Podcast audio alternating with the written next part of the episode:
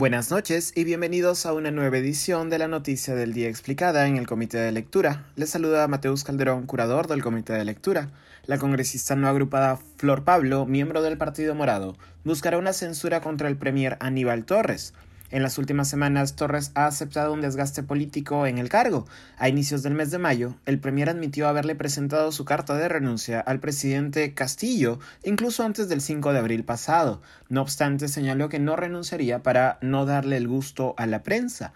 Luego, Torres fue interpelado por el legislativo que exigía respuesta respecto de la medida de toque de queda decretada por el Ejecutivo el 5 de abril en medio de una crisis social generalizada y una huelga de transportistas. Las respuestas dadas por el Premier parecen no haber satisfecho a parte de la oposición.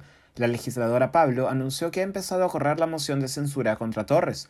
En su presentación en el Pleno, Pablo indicó que, cito, hay una incapacidad que se ve en hechos y eso se resuelve haciendo bien las cosas. Miren cuánto ha tomado la compra de gobierno a gobierno de los fertilizantes. Ahorita no hay medicinas para nuestros pacientes con cáncer y ya no hablemos de cosas menores como el de los pasaportes, agregó la congresista no agrupada. La legisladora de Avanza País, Norma Yarrow, ha mostrado simpatía respecto de la propuesta de Pablo, Yarrow indicó a la prensa que, cito, se está viendo el tema de la censura, todos estamos evaluando. La bancada se reunirá y tomará una decisión la que es correcta y la que el país quiere escuchar.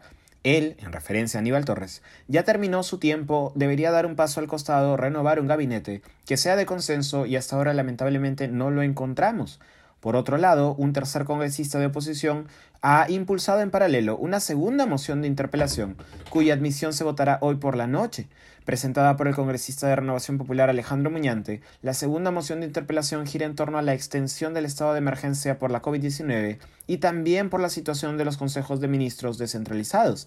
Según demostró el comercio y luego admitió el Premier Torres, la mayoría de estos consejos de ministros no cuentan con actas de acuerdos llegados y tampoco se ha hecho público los gastos que acarrean.